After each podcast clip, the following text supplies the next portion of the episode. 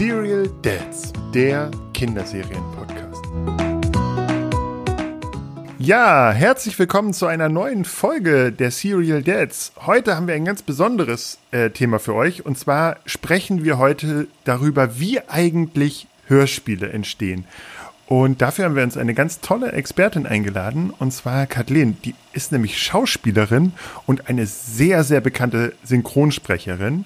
Ähm, sie spricht zum Beispiel gerade eine ganz tolle neue äh, Kinderserie, die heißt Hedda Hex. Das ist eine Hörspielserie.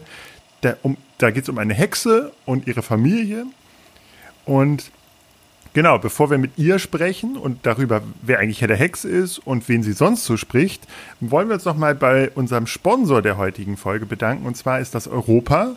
Und zwar, ähm, Europa ist ein ganz großer Hörbuchverlag äh, für Kinder und der macht das seit 50 Jahren. Äh, gibt es Hörspiele aus dem Verlag und ja, ganz viele davon haben wir äh, selbst zu Hause oder hören sie und ihr kennt bestimmt auch ganz viele davon. Genau, und das Neueste ist äh, Hedda Hex. Einmal ganz kurz, Kathleen, wer ist eigentlich Kathleen und wer ist Hedda Hex? Wo, wo, wo ist da die Trennung? also, das ist Kathleen, Hallihallo. Und das ist Hedda. Und die Trennung gibt es eigentlich nicht so richtig, weil natürlich in Hedda auch ganz viel von Kathleen steckt. Was steckt denn von, von äh, Kathleen in Hedda? Hedda ist ja, also zur Erklärung, Hedda ist eine kleine Hexe, die mit ihrer Familie relativ häufig umziehen muss, weil äh, immer wieder Chaos, wo diese kleine Hexe auftaucht und die Familie, äh, entsteht Chaos. Weil nicht nur die Mama ist eine Hexe und sie ist eine Hexe, sondern auch anders als bei Bibi Blocksberg können nämlich die Männer auch äh, etwas und sind nicht nur langweilig, sondern die können sich nämlich in, in ja, Yetis verwandeln. Das ist äh, halb, halb, halb Papa, halb Yeti. Auch schön. Ja, und bei uns, ähm, um uns herum, um die Familie herum, gibt es natürlich ähm, lauter Abenteuer, die mitunter wirklich aus Fehlversuchen von, äh, äh von, von Hexen äh, passieren. Also ich bin ja im Prinzip noch eine Hexe in Ausbildung, also eine Anfängerin, und da läuft einiges schief. Und ähm, das dann immer wieder gerade biegen zu müssen, hat mitunter die Konsequenz, dass man umziehen muss, weil man einfach aus dem Territorium wieder raus muss, weil man sich sonst zu erkennen geben müsste, dass man also ein bisschen anders ist als die anderen. Ja. Kannst du mal ein bisschen erklären, wie das funktioniert, wenn man als Sprecherin jetzt ein Angebot bekommt, hier, du sollst jetzt eine, eine kleine Hexe sprechen. Ähm, wie, wie bereitet man sich darauf vor und hast du, sagst du dann sofort, ja, kleine Hexe klingt super oder oh, nicht schon wieder Kinderhörspiel?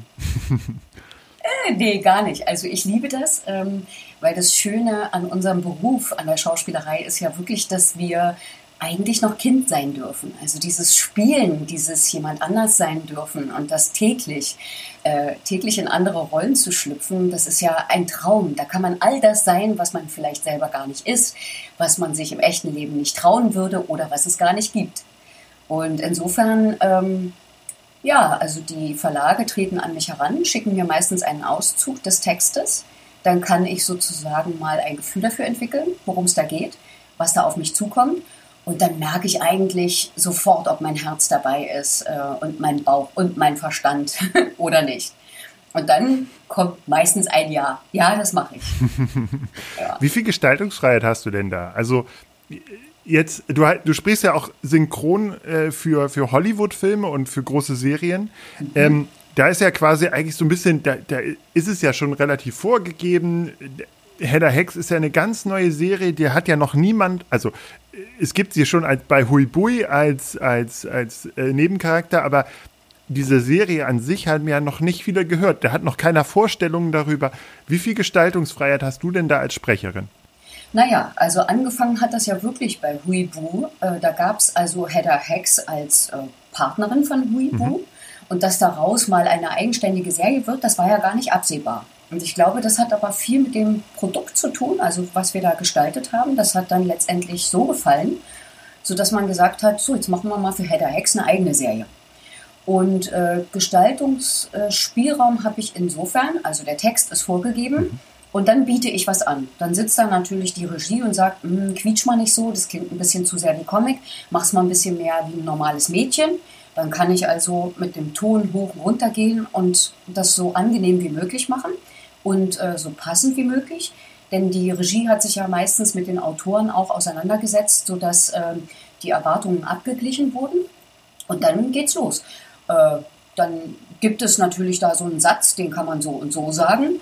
Und ich habe dann schon versucht, so ein bisschen wie Kathleen, so ein bisschen frech und alles so ein bisschen gegen den Strich zu bürsten. Also, weil mich eben wirklich interessiert, ähm, dass so ein, so ein Mädchen eben nicht pur Mädchen ist und auch nicht einfach nur rosa, sondern einfach gerade heraus sagt, was es denkt und ein bisschen frech ist und auch mal wieder spricht. Und das hört man immer wieder raus. Und ich glaube, das kam sehr gut an. Und daraufhin hat man entschieden, so, jetzt geben wir mal der Header eine eigene Serie. Yay! Ist ein Header auch so ein, so ein Vorbild für wahrscheinlich dann eher kleine Mädchen? Ähm, kann, man, kann man das so sagen? Also ich komme ja immer mehr dahinter, dass ich das ähm, eigentlich, äh, also das stelle ich auch fest, wenn ich, wenn ich so CDs verschenke hier in meiner Straße, dass es eigentlich völlig wurscht ist, ob das ein Junge ist oder ein Mädchen. Mhm. Wenn das spannend erzählt ist, ist es eigentlich komplett äh, austauschbar. Also es könnte jetzt auch ein Junge sein, dann spielt das gar keine Rolle mehr.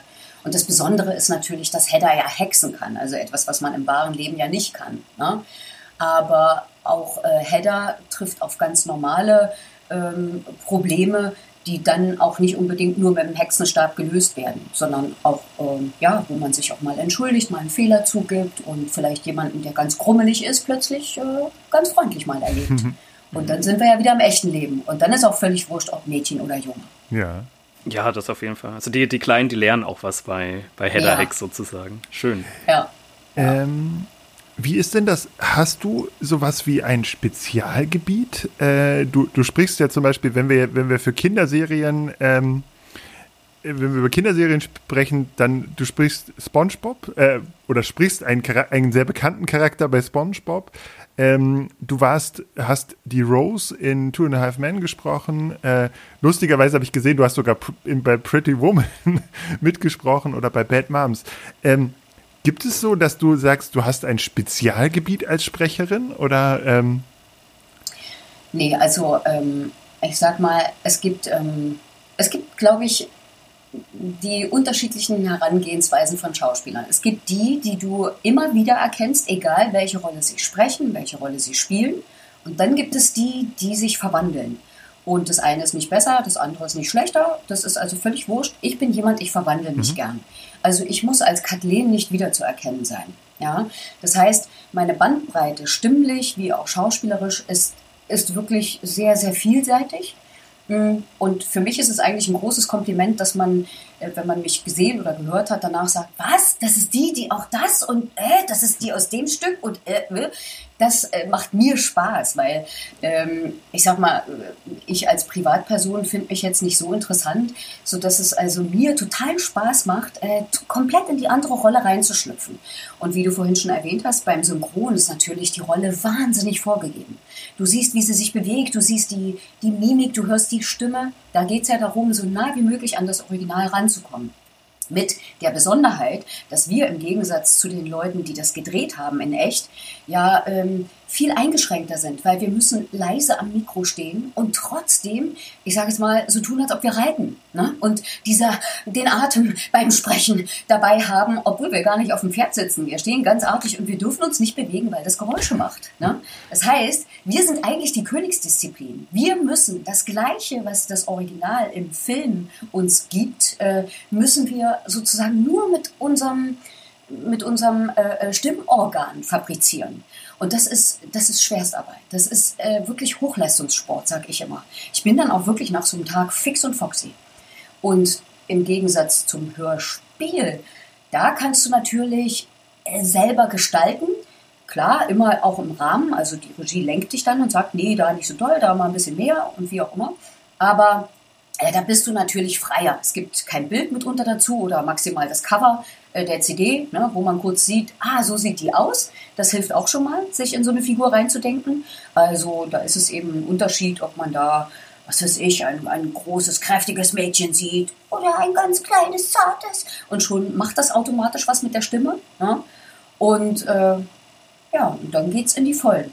Und wenn ich ein Hörbuch lese, dann versuche ich ähm, jeder Figur eine so besondere Stimme zu geben, dass das ganz plastisch wird für die Kinder, dass die eigentlich denken, sie hören äh, ein Hörspiel, als ob da mehrere Leute mitsprechen. Mhm. Und da ist völlig wurscht, äh, dass die, ob die wissen, dass das nur eine ist. Also, äh, für mich ist wichtig, dass die vergessen, dass die eigentlich eine Geschichte hören, sondern richtig eintauchen und denken, sie sind mit dabei. Das ist mal ganz niedlich, wenn die dann vor mir stehen und sagen, äh, und wer spricht die andere? Ja, das war ich auch. Nee, die andere, ja, die habe ich auch gesprochen. Hä? Das verstehen die dann nicht, ne? Aber ist nicht schlimm, ist überhaupt nicht schlimm. Ja. Äh, ja. Weil um mich geht es da überhaupt nicht. Es geht um die Geschichte. Ne? Ja. Du warst ganz lange am Theater, bevor du zum Synchronsprechen komm, gekommen bist. Wie? Ich bin immer noch am Theater. Sehr gut. Wie, wie inwiefern hilft denn das? also, ähm, ich, stelle mir das auf der einen Seite bis Theater ist ja auf der Bühne und du hast noch deinen Körper dabei, du, du verkleidest dich vielleicht auch, ähm, hast dann Kostüme irgendwann an, gerade in der in der Endphase der Produktion. Jetzt hast du aber nur deine Stimme und und äh, hast dann auch so einen cleanen Raum vor dir, hast du also keine Kulisse oder so. Äh, inwiefern ist es trotzdem ja Schauspielerei? Also gibt es da auch irgendwie Tricks, dass wie du dich äh, in so eine Rolle dann auch reinarbeitest. Gerade wenn du jetzt ein Hörspiel hast und es gibt keine, äh, keine, kein Bild da, kommst du dann, verkleidest du dich mhm. als, als Header und äh, alle wundern sich, warum du mit so einem Hexenbesen in die, in die Aufnahme kommst. nee, also ich sage mal, es ist letztendlich ist es ein Handwerk. Ne? Also man lernt äh, in den vier Jahren Studium, lernt man seinen Körper, seine Stimme, seine Mittel zu beherrschen. Man weiß, wie man was produziert, mitunter noch nicht komplett während des Studiums, aber dann eben anschließend äh, im Ausüben des Berufes, also bei mir auf der Theaterbühne, das hat mir wahnsinnig geholfen. Also diese, diese Präsenz zu haben, ja, also auch zu wissen, ich muss ähm, auch die letzte Reihe im Theater noch erreichen mit meinen Emotionen. Und es gibt so einen schönen Satz im Schauspiel, das heißt, mach lieber erstmal ein bisschen mehr, wegnehmen kann man immer. Das heißt, dieses Große, dieses auch über die Schamgrenze immer wieder drüber zu gehen und sich nicht blöd vorzukommen, dass da neben einem jemand steht und, äh, und guckt dich dabei an und du denkst, wie sehe ich jetzt aber gerade dabei aus, wenn ich so schreie. Ne? Äh, das ähm, hilft, nachher das wieder zurücknehmen zu können und am Mikro eben dementsprechend zurückgenommener zu sein, leiser zu sein oder das eben mit, mit viel schlichteren Mitteln auch herzustellen obwohl man eben nicht tata, tata, bis da hinten hin irgendwie äh, kommen muss. Ne? Und äh, da hilft es dann, also ich hatte neulich ein, ein, ein, Hörspiel mit einem Jungen, der das zum ersten Mal gemacht hat, der war noch sehr klein und der sollte am Mikrofon äh, laut schreien, ohne wirklich laut zu sein. Was im Theater ist, ist ja wurscht, da kannst du ja alles geben, aber am Mikro fliegt dir mitunter das Blech weg. Ja? So, und dann habe ich ihm im Prinzip geholfen und habe gesagt, pass auf, du musst gar nicht wirklich laut sein. Aber Fakt ist, wenn man jemanden da hinten meint, dann zieht man meistens die Worte länger. Also dann ruft man nicht, hey, was machst du da? Sondern, hey, was machst du da? Und schon erzählt man eine, eine Distanz, ja, äh, einen Abstand zu der Figur, die man meint. Und deswegen muss man gar nicht wirklich laut schreien, sondern so tun, als ob. Und das ist etwas, das lernt man dann im Laufe der Jahre, ne? Also je öfter man das macht, äh, man hat ja lauter Profis um, sie, um sich rum, die dann einen auch einbremsen und sagen, nee, bitte am Mikro nicht so reinballern, ja. Äh, das kann ich nicht aufnehmen, das sprengt mir den Computer hier. Ähm, und das trainiert unheimlich. Ja, und so konnte ich dem kleinen Knups auch helfen. Und dann hat er sich auch getraut, weil dem war das ganz unangenehm, so zu schreien und zu denken, er sitzt doch aber nur zwei Meter von mir entfernt. So. Ähm, wie sieht denn so ein Alltag aus? Äh, ich habe äh, Oliver Röhrbeck hat mal erzählt äh, im Interview ähm, über die, äh, ich weiß nicht, wie, wie heißt diese ganz bekannte Päpstin de, des Hörbuchproduktion, der Hörspielproduktion, äh, die auch die ganzen drei Fragezeichen, ich komme nicht auf den Namen, die, die auch die drei Fragezeichen und Bibi Blocksberg und sowas produziert. Und da okay. hat er gesagt, die, er, jeder kriegt sozusagen am Anfang des Drehtags einen, einen genauen Timeslot, an dem er aufnimmt. Und sie saß dann immer und äh, ja, hat einfach nur alles aufgenommen, minutiös geplant. Ist das so oder, oder kommen dann alle zusammen und ihr sitzt dann gemütlich auch zusammen im Studio und sprecht das auch, sprecht euch, werft euch das so, die Dialoge so zu oder ist das wirklich, du sitzt alleine in deinem Na, Raum und, und sprichst nur diesen Header-Text ein und es wird am Ende alles zusammengemischt? Ja, da gibt es Unterschiede. Also beim Radio ist es oft so, da sind aber einfach die Räumlichkeiten auch äh, viel größere. Da hat man äh, mitunter große Säle, wo man verteilt stehen kann und mit all seinen Kollegen, die in der Szene vorkommen, wirklich miteinander spielt. Das heißt, man hört, wie die das machen und kann natürlich dementsprechend völlig organisch darauf reagieren. Und dann äh, gibt es das, äh, wie bei Header Hex, da sitze ich tatsächlich alleine was es um, um einiges schwerer macht, weil vor allem schwerer für die Regie. Mitunter muss die Regie, äh, äh, oder was heißt mitunter, die Regie muss im Kopf haben, wie der Kollege das gemacht hat um zu wissen, ob meine Reaktion, die ich jetzt anbiete, überhaupt dazu passt. Also, wenn der, der Huibu vorher etwas sehr laut oh, so mit mir gemacht hat und ich mache in der Szene dann die, meine Sätze, aber so, Huibu, äh, ich weiß nicht, ähm, warum wir jetzt uns den Kuchen teilen sollten, dann wird das schwierig. Das heißt, der muss genau wissen da draußen, oh, Huibu war etwas lauter. Also, äh, Kathleen, gib mal ein bisschen mehr. Also sag ich, Huibu, ich weiß nicht, äh, warum wir uns den Kuchen jetzt teilen sollten. Ja, und es ist für mich äh, auch, hm, wie soll ich sagen, es ist schwieriger, weil es fühlt sich so viel trockener an. Weil man kriegt ja hm. nichts. Ne? Man, man hat ja keinen Partner zum Spielen, sondern man muss sich das alles vorstellen. Das heißt, du wirst mich ganz oft dabei erwischen, dass ich nicht nur meinen Text sage, sondern auch den Text von Huibu. Und dann äh, changiere ich so ein bisschen und dann lese ich das von Huibu, äh, damit ich auch im Kopf habe, das ist jetzt nicht meine Rolle, damit mein Gehirn das sofort wieder beiseite schiebt. Und dann komme ich und reagiere darauf. So, wie ich mir Huibu eben vorstelle und wie Hedda darauf antwortet. Ja, und dann muss die Regie sagen, ja, passt oder passt nicht. Musst du den Text vorher auswendig lernen? Nein, nein, nein, wir haben das alles vor uns. Mittlerweile ja auch äh, als Pad, ne? Hm. Äh, also elektronisch. Äh, jetzt in, in Corona-Zeiten ist auch äh, im, im, Radio äh, mitunter das so, dass wir geixt werden und das alles alleine aufnehmen müssen, weil wir nicht zusammensitzen können. Ne? Aber ähm, ja, letztendlich geht alles, wie man hört. Ja. Also das Produkt letztendlich beweist ja, dass es geht. Aber es ist schon, es ist anstrengend. Ja. Dann können wir ja, René, dann können wir unseren Podcast bald auch getrennt voneinander aufnehmen. Dann müssen wir uns nicht mehr physisch treffen, ja, meinst du in Zukunft? Dann äh, müssen wir gar nicht mehr zoomen. Dann kann ich das morgens machen und du abends und dann muss ich das so. so zusammenbauen. genau. Hast du denn, Kathleen, ähm, jetzt in, in Corona-Zeiten auch im Homeoffice aufgenommen? Ähm, hast du dir ein kleines Studio eingerichtet und von zu Hause aus aufgenommen?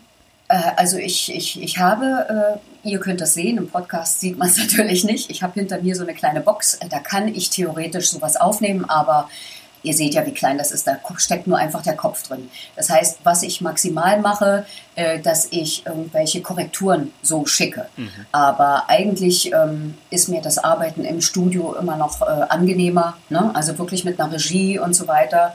Und äh, die Gefahr besteht schon auch, dass wenn man das nämlich anbietet, dass man dann guckt, ob man nicht doch die Cutterin weglässt oder den Toningenieur braucht man doch dann auch nicht mehr. Das kannst du doch alles selber machen, Kathleen. Und ähm, da mache ich nicht mit, wenn ich ehrlich mhm. bin. Weil diese ähm, Berufe gibt es ja nicht umsonst. Die haben mhm. absolut ihre Berechtigung. Ja? Und ohne die geht es nicht.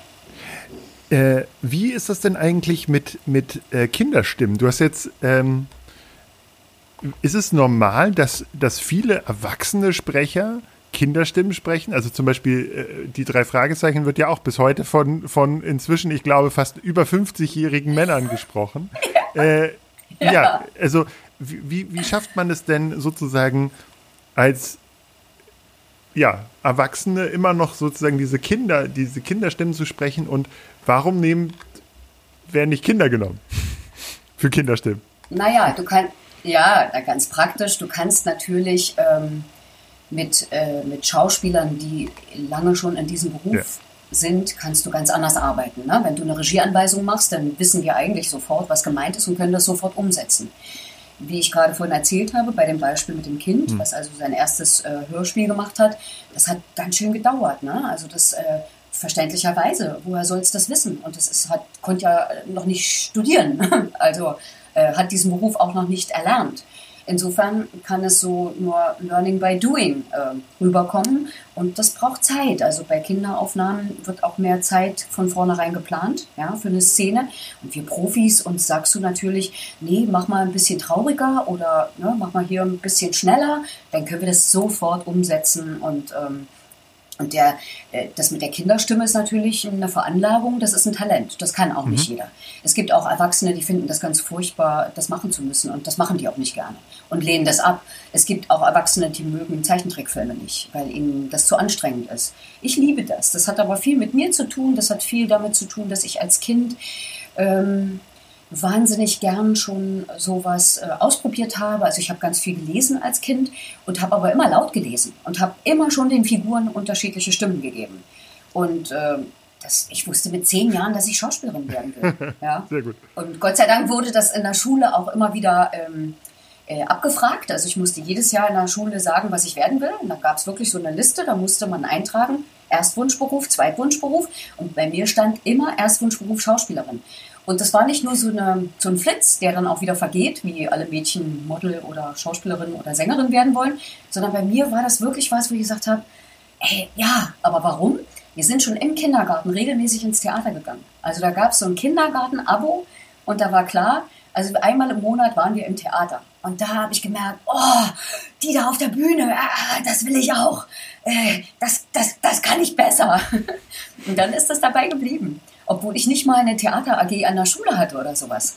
Ja, aber ich habe mich dann schön immer zu Hause in meinen eigenen Kosmos begeben. Ich habe laufend jemanden neben mir gehabt, mich mit dem unterhalten, obwohl der gar nicht da war. Also ich hatte schon immer einen kleinen Sprung in der Schüssel. Sehr gut. René, wie war das bei dir? Auch, äh, wolltest du auch mal Schauspieler werden? Äh, ich, ich war tatsächlich in der Theater AG damals, ähm, fand das auch schon, schon immer super spannend. Ähm, Berufswunsch in, in dem Sinne war es aber tatsächlich nie, aber ich kann mich auch erinnern, ich habe viel, viel gespielt zu Hause, auch meinen Eltern. Ich war oder bin es immer noch, äh, gehe ich von aus, Einzelkind und, und ähm, habe meinen Eltern immer vorgespielt und auch an Weihnachten habe ich dann irgendwie so eine kleine Aufführung von meinen Großeltern gemacht, aber bin, hab's, hab's nie weiter verfolgt in dem Sinne, finde es aber super, spannend und habe mir jetzt auch eine, eine, große Frage gestellt. Ich wohne ja, wie manche von den unseren Hörerinnen und Hörern wissen, in Hannover, ähm, komme aber, wie man hören kann, nicht aus, aus Norddeutschland, sondern bin Schwabe. Und ich frage mich, habe ich eine Chance, mit meinem schwäbischen Dialekt äh, noch Sprecher zu werden? Also hochdeutscher Sprecher, gibt es da Tricks für? Kann man das lernen tatsächlich? Oder würdest du jetzt sagen, Kathleen, bei mir ist Hopfen und Malz verloren, ähm, kann nur noch Mundart, Mundart machen? nee, also ganz ehrlich, so schlimm finde ich deinen Dialekt jetzt nicht. Also ich habe jetzt nicht annähernd drüber nachgedacht. Und Schwäbisch wäre ich jetzt auch so schnell nicht drauf gekommen. Nee, das, äh, dafür gibt es Profis, also es gibt ja Sprecherzieher. Mhm. Und ähm, wir haben das über vier Jahre eben während des Studiums gehabt und das war echt lustig, weil wir haben uns immer am Anfang eines Studienjahres aufgenommen und am Ende und diese Entwicklung zu begreifen. Also ich war zum Beispiel auch früher viel heller mit der Stimme. Also ich habe irgendwo da oben so getüringelt und so beim A hat man es ganz toll gehört. Gell? Da war ich immer so die Mama und, und so ein Singsang und, und über die Zeit wurde das immer besser. Äh, nichtsdestotrotz, das ist nicht weg. Wenn ich privat irgendwie rumuze oder lass mich zu meinen Eltern nach Thüringen fahren, bin ich sofort wieder drin in dem Dialekt. Mhm. Was aber auch schön ist. Ich kann aber dann auf Knopfdruck, kann ich auch sagen, so und jetzt Hochdeutsch und dann, ja, und dafür gibt es wie gesagt Sprecherzieher und die kann man buchen, die kann man äh, regelmäßig besuchen. Und die bringen einem das bei, indem die einem erklären, was eigentlich äh, mit deinen Sprechwerkzeugen passiert, wenn du so klingst und was du anders machen musst. Dann erklären mhm. die dir, wo die Zunge hin muss, wie du hinten aufmachen musst. Ne? Also der Thüringer, wenn man so richtig bei uns drin ist, ist alles so hier oben eng, aber hier hängt so, ist alles so ein bisschen dunkel und all. Und das macht sich natürlich als äh, Ophelia oder so, macht sich das nicht besonders schön. Aber nichtsdestotrotz guckt bei mir auch mal so ein äh, durch. Äh, nicht mehr ganz so schlimm, aber in so einer dezenten Art, dass wenn jemand ähm, Gehör dafür hat, also ich höre das bei Kollegen auch manchmal raus, dann finde ich das unheimlich charmant. Weil wir sind natürlich nicht alle gleich und wir sind nicht alle mhm. hochdeutsch. Wir haben alle eine Vergangenheit und das ist schön, wenn da mal was durchblitzt. Mhm. Ja. Aber es ist nicht zu spät. Also du kannst okay, es immer noch gut. lernen, wenn du das möchtest. Wir sprechen bald unsere eigenen Hörbücher ein. Richtig. Okay. René spricht. ähm, Ich übe erst mal ja. vier Jahre. Gehst du denn noch zur Sprecherziehung? Äh, also wir hatten tatsächlich, ich habe Musikjournalismus in, in Hannover studiert und wir hatten auch mal ein Jahr lang äh, Sprecherziehung für, fürs Radio. Ähm, mit so ganz absurden Übungen wie äh, wir sollten immer, wenn wir da hingehen zur Übung, äh, zur, zur, äh, zu der Logopädenpraxis, ähm, sollten wir mal einen Wein, äh, einen Korken einer Weinflasche in den Mund nehmen und den immer im Mund drehen, weil wenn wir dann angekommen waren, ähm, ja, war, war der Mund so ein bisschen beweglicher und man konnte dann äh, gut sprechen. Mhm. Sah sehr, ich wurde regelmäßig im, im Bus sehr blöd angeschaut, weil ich immer mit so einem Weinkorken im Mund dann dahin gefahren bin. Oh, er wieder. Also und damals gab es ja auch noch keine, wir waren da ja noch äh, ohne Masken. Also heute wäre das ja ganz easy, aber genau. Äh, ja. machst du sowas immer noch oder gehst du immer noch zur, zur Sprecherziehung ja. quasi, um das? Nee, also zur Sprecherziehung nicht, dadurch, dass ich ja im Training bin. Also ich spreche ja jeden Tag. Und äh, das ist ja wie ein Training und die Technik haben wir ja mal erlernt. Wir wissen, worum es geht. Und ich merke ja selber, wenn irgendwas komisch ist, wenn ich irgendwas nicht mehr hinkriege, musste mir irgendwann die Weisheitszähne ziehen lassen, weil sich dahinter immer Spuckeblasen gebildet haben, die man bei der Tonaufnahme gehört hat. Ja? Nichtsdestotrotz mussten die sowieso raus, aber äh, das war eine gehörige Erleichterung, weil ich wusste schon nicht mehr, was ich noch machen sollte. weil die Spuckeblasen machten immer so Peng, so zwischendrin in der Aufnahme und dann immer, äh, Kathleen, was ist das bei dir? Äh, ich ja, ich weiß, es sind die Spuckeblasen. ja, und seitdem die Weisheitszähne raus sind, ist also das äh, behoben. Nichtsdestotrotz, äh, ich weiß, dass man, bevor man die Stimme benutzt, deswegen bin ich morgens scheinbar ein Morgenmuffel, das stimmt aber nicht richtig, also das, das, das trifft es nicht. Ich muss eine Weile leise sein, weil die Stimme muss zwei Stunden wach sein, bevor man sie richtig benutzt. Das heißt, ich brauche, für, habe morgens auch so ein Ritual, dass ich ganz langsam in die Gänge komme. Und erst nach zwei Stunden kann man richtig loslegen. Und auf dem Weg zur Arbeit mümmel ich im Auto immer vor mich hin. Mache also äh, Dehnungsübungen, ja, als ob man so gähnt, ziehe also hinten das Gaumensegel hoch, versuche mal meine Backen aufzublasen, versuche schön äh, groß das Gesicht durchzuknautschen, weil klar, das ist ein Muskel oder das sind Muskeln, die bewegt werden wollen. Und wenn du dich nicht um die kümmerst, dann erschlaffen die und dann geht es eben irgendwann nicht mehr und dann versteht man den Sprecher nicht mehr so gut. Das wäre schade. Also du fährst mit dem Auto dann zur, ja. zur äh zur Arbeit oder machst du das in der Bahn? Im Moment ja. In der Bahn, hinter der Maske okay. auch, ja. Nee, ansonsten mache ich es auf dem Weg hm. zur Bahn. Klar, das geht auch. Oder eben zu Hause schon. Das geht auch. Ja. Das ist witzig. Ich habe neulich ein Interview mit äh, Linda Zerwakis gehört. Die sagt auch, das Schlimmste ist für sie die Nachtschicht, weil da darf sie nicht einschlafen. Wenn sie einschläft und danach die, die Nachrichten sprechen müsste, das wäre furchtbar. Also, es, ja, das hört man total. Ich meine, genau, erinnert dich mal. Ja, äh, also erinnert euch mal, wenn ihr jemanden angerufen habt und der ist gerade ja. aufgewacht. Man hört das doch, oder? Da kann man, da kann derjenige sich noch so viel Mühe geben, dass man das nicht hört. Man hört es, weil es ist nicht alles da. Ne? Ja. Müssen wir noch mal dein, ich muss noch mal dein, äh, die, die Aufnahme von dir, René, hören. Du hast doch letztens erzählt, du wärst zwischen, zwischen Tagesschau und ARD extra eingeschlafen und danach haben wir noch einen Podcast aufgenommen. Stimmt, danach haben wir aufgenommen. Müssen wir noch mal deine Stimme. Genau hin. Ja. Stimmt. Ähm, wie ist das denn? Du, bei Hedda sprichst du ja sehr hoch, äh, sehr kindlich. Du musst die Stimme stark verstellen. Äh, ist das anstrengender, als wenn du jetzt, wie jetzt zum Beispiel in dem Podcast jetzt einfach sprichst mit der ganz normalen Stimme? Oder? Ja, es ist schon etwas anstrengender, weil du natürlich sagen wir mal, bei Hedda geht's noch, weil sie sich ja im, äh, stimmlich im menschlichen Bereich bewegt. Wenn ich jetzt also Sandy bin und so richtig chargieren muss, muss ich ganz schön Gas geben. Das heißt, da wirken ein paar Muskelgruppen mit, die ich für Hedda nicht bräuchte. Ja, nichtsdestotrotz, ich habe das in der Charité untersuchen lassen, weil ich wirklich dachte, ich mache mir über die Jahre da vielleicht stimmlich was kaputt. Und äh, der Arzt, der mich untersucht hat, der also eine Kamera in den Hals gehalten hat, der war sehr fasziniert und hat auch gefragt, ob er die Aufnahmen für seine Studenten verwenden darf. Und der meinte dann, ich mache das lustigerweise gar nicht mit den Stimmlippen, mit den Stimmbändern, sondern mit den daneben liegenden Taschenfalten. Was auch immer das ist. Das heißt, ich kann mir meine Stimmbänder gar nicht kaputt machen. Ja, es ist nur so, wenn ich das dann acht Stunden mache, und das halte ich durchaus durch, äh, dann erschlafft natürlich irgendwann, aber auch beim normalen Sprechen, erschlaffen irgendwann die Muskeln und wollen auch mal wieder ihre Ruhe haben. Insofern merkt man dann schon, wenn der Tag lang war, ne, dann wird es ein bisschen, ähm, bisschen unruhiger im Hals und dann würde man zum Beispiel, wenn man so ein Schreibprogramm hätte, wo man reinspricht und der Computer schreibt mit und du siehst die Frequenzen, würde es immer so kleine Aussetzer dazwischen geben. Ne?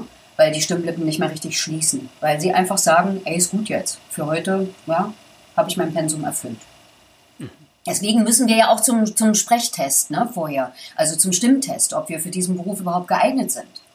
Das gab es äh, früher auch für Lehrer. Ich weiß gar nicht, ob es das heute noch gibt, aber weil du natürlich, ähm, ne, also wenn du, es gibt ja Leute, die sprechen von Hause aus eher so. Das heißt, wenn die in so ein Sprechprogramm sprechen würden, gäbe es mehr Aussetzer als Verbindungen und die wären ungeeignet. Das geht dann eben nicht. Das trägt nicht und du, die würden sich also ganz schnell Knötchen auf die Stimmbänder basteln. Äh, hast du einen Trick, um deine Stimmbänder wieder zu entlasten und, und, und schützt du die jetzt zum Beispiel jetzt ähm, während der, der Winterzeit? Schützt du da deinen dein Hals besonders? Also ich kann mich an die Musikhochschule erinnern, da sind ab einem, ich weiß nicht, gefühlt 20 Grad sind die ganzen Opernsänger immer mit ihrem Schal, äh, Schals, losgelaufen. Ja, ja. Also erst mit einem Seidenschal im, im Sommer und dann irgendwann kam der, wurde der Schal mit der Jahreszeit immer dicker. Ja, also das habe ich mir tatsächlich angewöhnt. Ich habe immer ein Tuch okay. dabei. Ähm, und ähm, naja, man merkt schon, hm, ich sag mal, wenn ich lange Tage habe oder wenn ich ähm, besonders früh anfangen muss und abends aber auch noch Termine habe, dass dann manchmal die Nacht nicht ganz reicht, um die, um die Stimmbänder wieder komplett zu entspannen. Mhm. Und dann muss ich ein paar Tricks anwenden. Dann mache ich sehr gerne Dampfbad mit Kamille und Salbei. Das hilft immer. Also wirklich Feuchtigkeit der, dem Ganzen zuführen. Schlafen ist das A und O. Äh, komplett auf Alkohol verzichten. Ja. Äh, Rauchen, okay, ich bin sowieso nicht Raucher. Und was eben auch sehr wohltut, sind Entspannungsübungen. Also wie für den ganzen Körper natürlich auch äh, wirkt das sich auch auf die Stimme aus.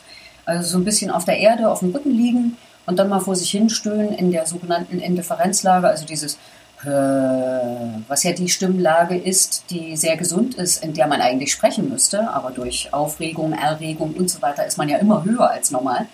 Ähm, und das tut gut. Und dann kommt ihr auch wieder ins Gleichgewicht. Mhm. Ähm, Gibt es denn für dich Stimmen, die dich beruhigen? Also es gibt ja so, so Sprecherstimmen, die hört man und ist sofort. Ah, das, also ja. so, da ist man einfach weg. Ja, gibt es. Ja, gibt es auf alle Fälle. Also ähm, äh, es gibt aber leider auch das Gegenteil. Es gibt auch wirklich ähm, Sprecher, die halte ich nicht aus. Und äh, mitunter können die gar nichts dafür. Das ist, weil die irgendwelche Sachen in mir triggern, äh, wo ich an etwas erinnert werde, was mir unangenehm ist und dann halte ich das nicht aus. Ja. Und dann, dann kann ich ein Hörbuch mitunter nicht zu Ende hören, weil ich die Stimme nicht mag. Warum auch immer. Es kann aber sein, dass ich den Schauspieler trotzdem total mag. Ja. Äh, ich hatte mal das Phänomen mh, hm, beim kleinen Prinzen, den Bühnenschauspieler Ulrich Mühe, liebe Grüße nach oben, den mochte ich auf der Bühne sehr, aber im Hörbuch meinte ich immer zu hören, wie er so überartikuliert. Und ich bin wahnsinnig geworden, weil ich wurde dieses Bild nicht los. Ich wollte mich aber auf die Geschichte einlassen und vergessen, wie er mir das da vorliest. Und das ging nicht. Und musste ich leider abbrechen und musste das Buch dann so lesen. Ja. Das ist dann wahrscheinlich die Berufskrankheit. Das ist. Äh ja, und im Synchron ist es natürlich, da hat man ja mitunter auch Leute, äh, ich bin jetzt mal gemein, die keine Schauspielschule von innen gesehen haben oder so als Synchronkind groß geworden sind, aber nicht im guten Sinne, sondern die sich einfach zu viele Serien angeschaut haben, äh, wo dann leider das Resultat ähm, geblieben ist, dass sie selber so sprechen, dass man denkt, äh, okay, ähm, was hast du zu viel geguckt? Zu viel amerikanische Sitcoms oder ich weiß nicht was. Ähm, das ist ähm, etwas, was, was mir ab und zu dann unangenehm aufstößt, wo ich so denke, Leute, synchronisieren bedeutet auch, etwas ähm, ins Deutsche zu transponieren, äh, wie heißt das, transponieren? Äh, also so wie man in der Musik eventuell etwas tiefer, ein Lied tiefer ansetzen muss, so muss man vielleicht auch beim Synchronisieren äh, akzeptieren, dass man in Amerika, wenn man die Treppe runterkommt, sagt, hey, how are you? Dass die da oben so rumquietschen, aber dass das in Deutschland keiner macht. Und für die, unsere Hörgewohnheiten ist das, ähm, äh, ist das unnatürlich. Also, was spricht dagegen, es in unserer Tonlage zu machen? Hey, hallo, wie geht's dir? Man muss ja nicht da oben. Hey, hallo, wie geht's dir? Weil wir nun mal nicht so sprechen. Also, das ist für mich auch synchronisieren. Mhm. Also, auch das zu verändern. Ne? Also, runterzuholen in, in, unser Land, so dass es zu uns mhm. passt. Ja. Aber hast du so eine Stimme, zu der du regelmäßig einschlafen kannst oder wo du sagst, so die höre ich und sofort ist die Welt um mich herum in Ordnung? Ja, es gibt einen Sprecher, der heißt Hubertus Banks, glaube ich. Und äh, der hat eine Stimme, da denke ich so, der ist das Nonplusultra. Danach kommt nichts mehr. Das kann man nicht besser machen. Wenn der äh, in einer Serie zu hören ist, dann hat das Hand und Fuß und dann gibt es da nichts dran zu rütteln. Und äh, wenn der Meditationsbücher rausgeben würde, oh, da wäre ich sofort dabei. Die würde ich mir sofort kaufen. Ja, also das, äh, der hat zum Beispiel für mich eine ganz angenehme mhm. Stimme. Oder unser äh, Dietmar Wunder, äh, unser James Bond-Sprecher. Mhm. Also den, äh, ja, das ist so, als ob man eingecremt wird. so. Also sehr, sehr angenehm. Ja, höre ich sehr gerne. Wie ist es bei dir, René? Hast du auch so eine Stimme, wo du sagst, äh, ein Sprecher, da Nee, nicht, nicht, dass mir spontan jemand einfällt. Nee.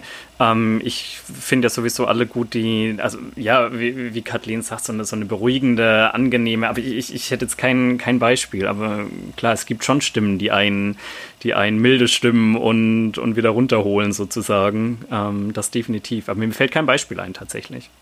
Aber es kommt ja auch immer aber es kommt ja auch immer darauf an, was die gerade sprechen. Also, ja, genau. Mal, äh, also, also auch äh, ähm, Dietmar Wunder kann ja wahrscheinlich auch völlig anders mhm. klingen. Also es ist ja immer eine Einheit, ne? Also so wie ich auch ja. ähm, Rollen habe, wo ich sage, ey, das, da muss selbst ich sagen, da sitze ich drauf wie Arsch auf Eimer. Ja? Wie in Lucifer, die, die Linda, diese Psychologin, die und ich, das passt. Also wer uns besetzt hat oder mich auf sie besetzt hat, da kann ich nur sagen, Volltreffer. Und manchmal gibt es aber auch Besetzungen, da gehe ich anschließend aus dem Studio und sage, oh Gott, wie sind die denn auf mich gekommen? Es passt hm. überhaupt nicht. Aber das ist auch immer subjektiv. Das empfinde ich dann so. Und mein Nachbar, der das hört, sagt, oh, hast du so toll gemacht oder was? Keine Ahnung. Oder auch hm. Kollegen würden sagen, ganz toll. Und ich würde sagen, nee. Wie ist das denn bei Hedda Hex? Ist das auch so eine Rolle, wo du gesagt hast, so da bist du die perfekte Besitzung, Besetzung? Ja, ja, finde ich schon. Also ich weiß gar nicht, äh, ob da gecastet wurde, also ob da auch andere ausprobiert wurden, aber doch, ich denke schon. Also weil die ist so schön wandelbar und das passt zu mir. Also äh, mit mir kann, kannst du ja theoretisch auch alle Situationen durchstehen. Also ich mache alles mit. Und insofern passen Hedda und ich super zueinander. René, was, was ist denn dein Eindruck? Passt das? hattest du sofort, oder hattest du, Siehste? hattest du denn ein, äh, welches Bild hattest du denn von Hedda Hex? Also ich habe zum Beispiel Hedda Hex das erste Mal gehört ähm, im Auto nach der Kita, also ich habe meinen Sohn in die Kita gebracht und habe dann mir Hedda Hex angemacht und bin mit dem Auto zurück nach Hause gefahren und habe so die ersten, ich weiß nicht, Viertelstunde mit, mit äh, durchgehört und ich finde, man hat sofort Bilder im Kopf. Also man kann sich diesen, mhm. diesen äh, haarigen, großen Papa vorstellen, aber man kann, man, man hat auch ein Bild zu Hedda. So. Und im ersten Moment, so, wenn, wenn man so diese Beschreibung liest, hat man das Bild Bibi Blocksberg. Also ohne jetzt ein Cover zu sehen. Aber dann, mhm. äh, das verschwindet das erste Mal, wenn du sprichst, verschwindet dieses Bild Bibi Blocksberg irgendwie. Also das ist eine ganz andere Super. Hexe. So, also mhm. war für mich jedenfalls so. Also ähm, ja, Gott sei Dank. Ja, ne? Genau, also ja. nicht, dass es so klingt, als die Geschichte wie. Nee, aber genau. ich meine, das wäre ja schade, ja. ne? wenn, wenn, wenn man dann sagen würde, ey, ist ja eigentlich dieselbe genau. Soße. Ne? Nee, also bei, anders, mir ja. bei mir war es auch eher so, dass ich, äh, als ich dann das Cover gesehen habe, das kam mhm. später, als ich die Rolle angelegt habe, habe ich kurz einen Schreck gekriegt und habe gedacht, huch, die ist ja rothaarig. Weil ich natürlich davon ausgegangen bin, ich bin blond, Hedda ist blond. Ja. Na, aber so ist das. Und ich kriege immer noch einen Schreck, wenn dann die Belegexemplare kommen und denken, ah, ja, stimmt, ich bin ja die Rothaarige. Aber ist ja völlig wurscht. Ich meine, ja, hört man an der Stimme die Haarfarbe? Nein. Ja. aber man merkt schon, also dass also auch so ein bisschen dieses das, was ich so an Hedda sympathisch finde, ist halt dieses, so ein bisschen dieses Rotzige, so, so ganz positiv. Ja, dieses Lebendige. So, genau, das ist, ja. ähm, und vielleicht ist sie auch einfach die modernere Bibi Blocksberg, das kann man vielleicht sagen. Ich glaube, Bibi Blocksberg ist ja auch so, ein, so eine ganz starke Hexe und wirkt aber manchmal so vom Sprechen her und auch die, die so ein bisschen aus der Zeit gefallen. Und jetzt, Hedda mhm. Hex ist schon noch mal ein bisschen dynamischer, ein bisschen rotziger, ein bisschen mehr das starke Mädchen, wie man es vielleicht heute zeigen würde, oder? Ja, mhm. ja. Genau, also das ist auch total mein Anliegen, obwohl ich jetzt nicht zu Hause sitze und denke, okay, also das muss ich jetzt unbedingt rüberbringen, sondern das passiert automatisch beim Spiel, aber das bin eben mhm. auch ich. Ne? Also ähm, insofern, weil du vorhin ja fragtest, da steckt ganz schön viel Kathleen auch in Hedda, natürlich. Und wenn ich jetzt nicht so eine Schnatterbusche wäre und nicht selber auch so ein Temperament hätte, dann ließe sich das wahrscheinlich auch nicht so leicht darstellen. Mhm. Ne? Aber das passt. Also die ist wie auf mich geschneidert, so, ne? Als hätten die, die Autorinnen, und das haben sie ja, als sie mich bei Huibu gehört haben, haben sie ja auch ein Bild entwickelt von mir, ohne mich jemals zu sehen, aber von der Stimme. Und ich glaube, das hat ja offensichtlich dann diese neue Serie ausgelöst. Und äh, ich empfinde das als Kompliment. Sehr gut. Ja, ähm, Genau, wir sind sowieso aber, äh, glaube ich, auch schon äh, am Ende. Und mich würde jetzt eigentlich vor allen Dingen nur noch eine Sache interessieren. Kannst du noch ein bisschen verraten, äh, wie es mit Hedda Hex weitergeht? Weil bisher sind ja nur zwei äh, Abenteuer davon äh, verfügbar, auf jeden Fall auf Spotify. Äh, wie kannst du schon ein bisschen verraten, wie es ein bisschen, ein wenig verraten, wie es weitergehen könnte? Naja, also sie können nicht ganz ähm, ihr Geheimnis äh, für sich behalten. Also es kriegen schon ein paar mehr Leute mit, äh, dass mit denen da was nicht stimmt, dass die anders sind als die mhm. anderen. Und äh, es gibt natürlich ähm, wieder Abenteuer zu bestehen, weil Hedda sich nicht an die Regel hält, also nicht zu hexen ähm, zu einer bestimmten Zeit. Mhm. Aber wie man das von der Familie kennt, kommen sie dann natürlich auch glimpflich wieder raus. Aber es ist, äh, wie wir vorhin ja schon festgestellt haben, auch wieder was dabei, wo die Kinder was lernen können. Ja, das klingt doch auf jeden Fall ja. gut. Also wir werden es auf jeden Fall hören. Mein, mein kleiner Sohn ist auf jeden Fall schon ein, ein großer Hedda Hex-Fan, ein großer Hui Bui-Fan. Wir haben, Yay. ich habe das jetzt mal so ein bisschen eingeführt, einfach mal. Und äh, zum Glück hat es andere, äh, schlimmere Hörspiele verdrängt. Das ist, die wir jetzt hier nicht, äh, äh ja, nicht verraten. genau. Okay. René, äh, bist du auch schon Hedda Hex? Hört ihr auch schon Hedda Hex bei euch zu Hause? Ja, wir haben die erste Folge jetzt ähm, auch schon, schon durchgehört. Wir hatten ja die große Ehre, vorab schon mal reinhören mhm. zu dürfen. Und da haben wir jetzt Blut geleckt und sind schon ganz gespannt auf Folge 3 sozusagen. Die ersten beiden Super. sind jetzt heraus. Genau. genau. Und ja. ich kann allen unseren Hörern nur empfehlen, hört euch diese Serie an. Ist eine ganz liebevoll gemachte. Könnt ihr auch schon mit Kindern, so ab drei würde ich sagen, drei, vier, könnt ihr da einsteigen. Äh, ist es wirklich liebevoll gemacht, tolle Charaktere drumherum. Ähm, alle Eltern, die sich auch ein bisschen äh, Gedanken machen um Diversität und Rollenbilder und so, äh, auch eine ganz dicke Empfehlung dazu. Ähm, da werden keine Klischees wie bei Conny oder Co. Äh, bedient, sondern es ist wirklich eine ganz tolle Serie. Es geht viel ums auch ums ein bisschen ums Anderssein, aber es sind trotzdem kindliche, schöne kindliche Abenteuer. Und genau, von uns gibt es eine dicke Hörempfehlung, nicht nur, weil Europa natürlich diese, diese Folge sponsert, aber genau, äh, wir wären auch so große Fans. Vielleicht hätten wir es erstmal nicht so richtig schnell entdeckt, wie wir es jetzt vorab entdecken durften, aber genau, in diesem Sinne. Kathleen, wir haben sehr viel über Hedda Hex erfahren, wir haben sehr viel über das Synchronsprechen erfahren und ich glaube, ähm, ja, äh, hat uns sehr viel Freude gemacht und genau, wir werden Nein. weiter deine Stimme verfolgen. Prima, ja, ich freue mich Dank. sehr. Vielen Dank. Ich Tschüss. danke euch. Tschüss. Tschüss.